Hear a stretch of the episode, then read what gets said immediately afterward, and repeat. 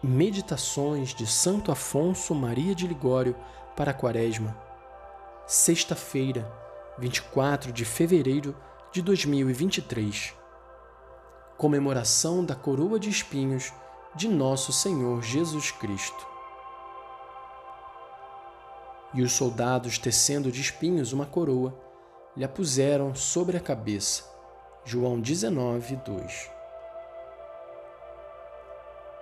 Os bárbaros algozes, não contentes com a horrível carnificina feita em Jesus com a flagelação, lhe põem por escárnio uma coroa de espinhos na cabeça e apertam-na de modo que os espinhos penetram até ao cérebro.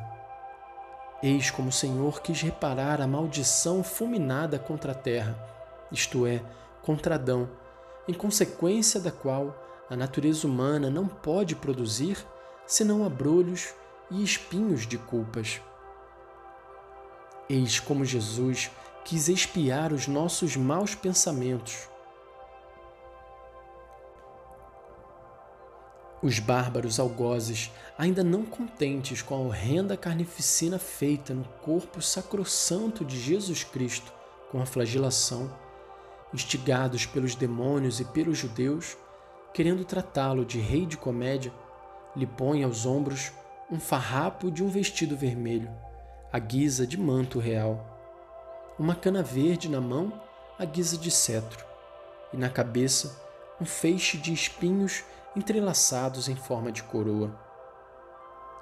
E para que esta coroa não só lhe servisse de ludíbrio, mas também lhe causasse grande dor, foi feita, na opinião comum dos escritores, em forma de capacete ou chapéu, de sorte que cobria toda a cabeça do Senhor, descia até sobre a testa.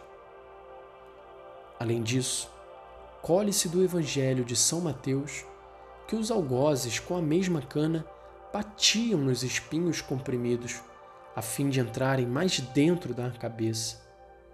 Com efeito, no dizer de São Pedro Damião, chegaram a penetrar até ao cérebro spina e cerebrum perforantes.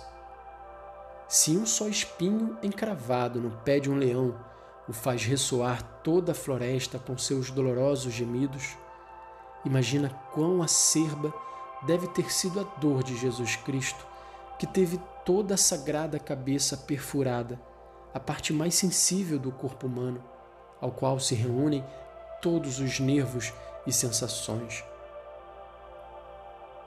Tão atroz tormento não foi para Jesus de curta duração. Bem ao contrário, foi o mais longo da sua paixão, porquanto durou até sua morte. Visto que os espinhos ficavam encravados na cabeça, todas as vezes que lhe tocavam na coroa ou na cabeça, sempre se lhe renovavam as dores. E o cordeiro manso deixou-se atormentar à vontade dos algozes sem proferir uma só palavra. Era tão grande a abundância de sangue que corria das feridas que lhe cobria o rosto, ensopava os cabelos e a barba e lhe enchia os olhos. São Boaventura chega a dizer que não era já o belo rosto de Senhor que se via, mas o rosto de um homem esfolado.